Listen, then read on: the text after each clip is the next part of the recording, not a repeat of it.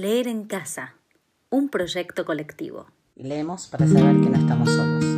Leer en casa. Leer en casa. Leemos para saber que no estamos solos. Esto es leer en casa. Leer en casa. Leemos para saber que no estamos solos. Leer en casa. en casa. Leer en casa. Lucía Berlín por Cecilia Roth. Voy a empezar con Amigos, un cuento de Lucía Berlin. Loreta conoció a Ana y Sam el día que le salvó la vida a Sam. Ana y Sam eran viejos. Ella tenía 80 años y él 89.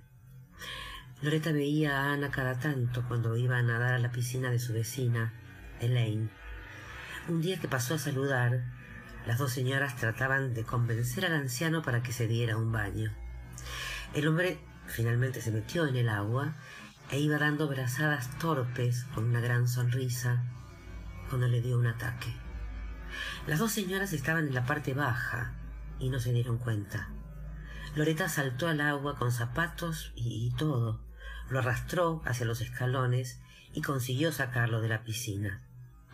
No necesitó que lo reanimaran, pero parecía desorientado y asustado. Tenía que tomarse una medicación para la epilepsia y lo ayudaron a secarse y a vestirse. Se quedaron un rato sentados hasta asegurarse de que estaba el hombre bien y podía ir andando a su casa, que quedaba en la misma manzana. Ana y Sam no paraban de darle las gracias a Loreta por haberle salvado la vida. Insistieron en que fuera a comer con ellos al día siguiente. Dio la casualidad que ella no tenía que ir al trabajo por unos cuantos días. Se había tomado tres días libres sin sueldo porque necesitaba solucionar varias cosas. Almorzar con ellos significaría ir hasta Berkeley desde la ciudad y no zanjar todos los asuntos pendientes en un día como había planeado. A menudo esas cosas la desbordaban. Situaciones en las que te dices, caramba, es lo menos que puedo hacer, son tan amables. Si no lo haces te sentís culpable. Y si lo haces, un pelele.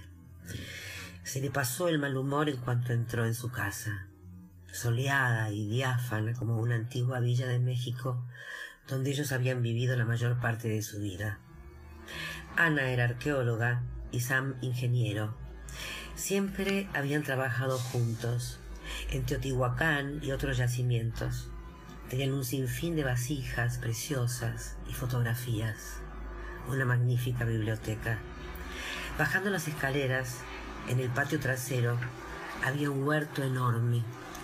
Muchos árboles frutales y zarzas de frutos silvestres. Loreta se asombró de que dos ancianos frágiles como pajaritos se ocuparan de todas las labores sin ayuda de nadie.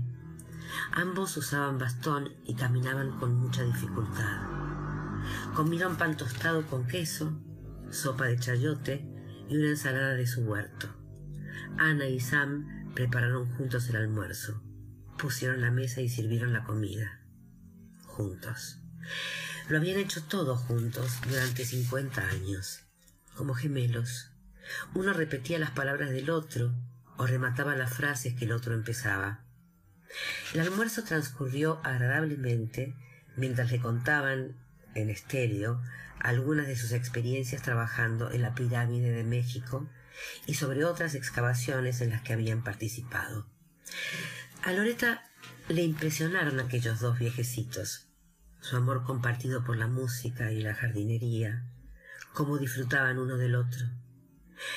La admiró ver lo implicados que estaban en la política local y nacional, participando en manifestaciones y protestas escribiendo a los congresistas y a la prensa, haciendo llamadas de teléfono. Leían tres o cuatro periódicos al día, se leían novelas o libros de historia uno al otro durante la noche. Mientras Sam recogía la mesa con manos temblorosas, Loreta le, dio, Loreta le dijo a Ana, qué envidiable era haber encontrado un compañero con quien compartir la vida. Sí, dijo Ana pero pronto uno de los dos faltará. Loreta recordaría esas palabras mucho después y se preguntaría si Ana había empezado a cultivar una amistad con ella como una especie de póliza de seguros para el momento en que uno de los dos muriera. No, pensó. En realidad era más simple. Hasta, hasta entonces los dos habían sido autosuficientes, se habían colmado uno al otro toda la vida, pero Sam empezaba a parecer distraído y a menudo perdía el hilo. Repetía las mismas historias una y otra vez, y aunque Ana siempre lo trataba con paciencia, Loreta notaba que se alegraba de poder hablar con alguien más. Sea cual fuera la razón, se vio cada vez más implicada en la vida de Sam y Ana. Ellos ya no conducían. Con frecuencia Ana llamaba a Loreta al trabajo y le pedía que al salir le comprara sustrato de turba para las plantas y le pedía que eh, y le pedía que llevara a Sam al oftalmólogo. A veces ninguno de los dos se encontraba con ánimos de hacer la compra, así que Loreta iba por ellos. Ambos le caían bien. Los admiraba por igual. Como parecían tan necesitados de compañía, empezó a ir a cenar con ellos una vez a la semana, o cada dos, a lo sumo. Ella los invitó a cenar a su casa varias veces, pero había que subir tantas escaleras y los dos llegaban tan exhaustos que desistió. Así que cuando iba, llevaba un plato de pescado, de pollo o de pasta. Ellos preparaban una ensalada y de postre servían frutos rojos del jardín. Después de cenar, mientras tomaba una infusión de hierbabuena o té de Jamaica, hacían la sobremesa escuchando las historias de Sam, de cuando Ana tuvo la polio en una excavación en plena jungla de Yucatán, y la llevaron a un hospital, y lo bien que se portó la gente. Muchas anécdotas sobre la casa que se construyeron en Jalapa, de la mujer del alcalde cuando se rompió la pierna bajando por una ventana para esquivar una visita. Las historias de Sam siempre empezaban igual. Esto me recuerda aquella vez que... Poco a poco Loreta fue conociendo los detalles de su vida juntos. Su cortejo en el monte Tam, su idilio en Nueva York cuando eran comunistas, viviendo en pecado. Nunca se casaron, todavía se complacían en ese desafío a las convenciones.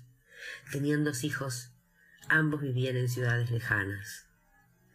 Había historias sobre el rancho cerca de Big Sur cuando los niños eran pequeños. Cuando se estaba acabando una historia, Loreta decía, me da rabia tener que irme, pero mañana empiezo a trabajar muy temprano. A menudo se marchaba en ese momento. Normalmente, sin embargo, Sam decía, espera, déjame contarte lo que ocurrió con el gramófono. Horas más tarde, exhausta, conduciendo de vuelta hacia su casa en Oakland, se repetía que no podía seguir así, o que podía, siempre y cuando fijara una hora límite. No es que se aburriera nunca con ellos o le parecieran anodinos, al contrario, la pareja había vivido una vida rica, plena, eran personas comprometidas y receptivas. Sentían un ávido interés por el mundo, por su propio pasado.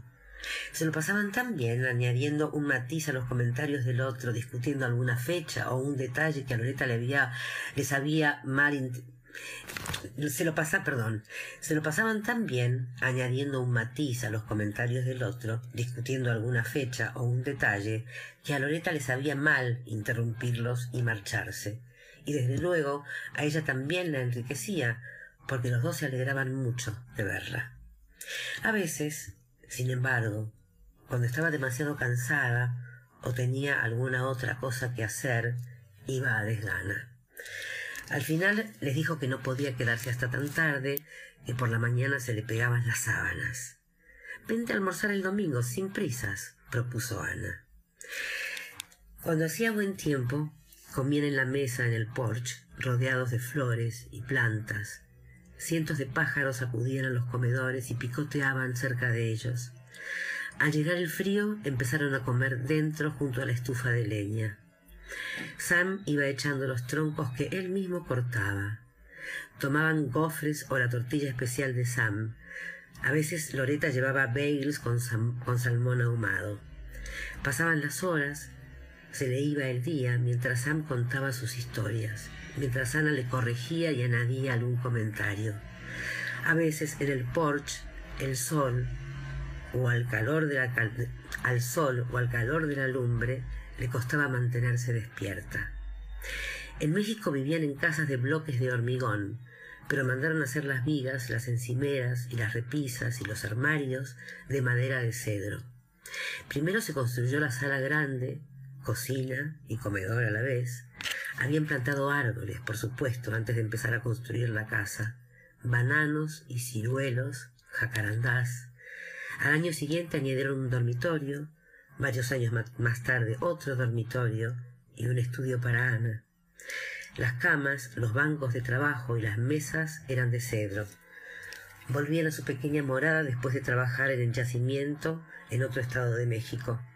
La casa siempre estaba fresca y, y olía a cedro, como un arcón. Ana contrajo neumonía y tuvo que ir al hospital. A pesar de lo enferma que estaba, solo podía pensar en Sam, en cómo se las, en cómo se las arreglaría sin ella. Loreta le prometió que pasaría a verlo antes, de antes del trabajo. Vigilaría que tomara su medicina y que desayunara.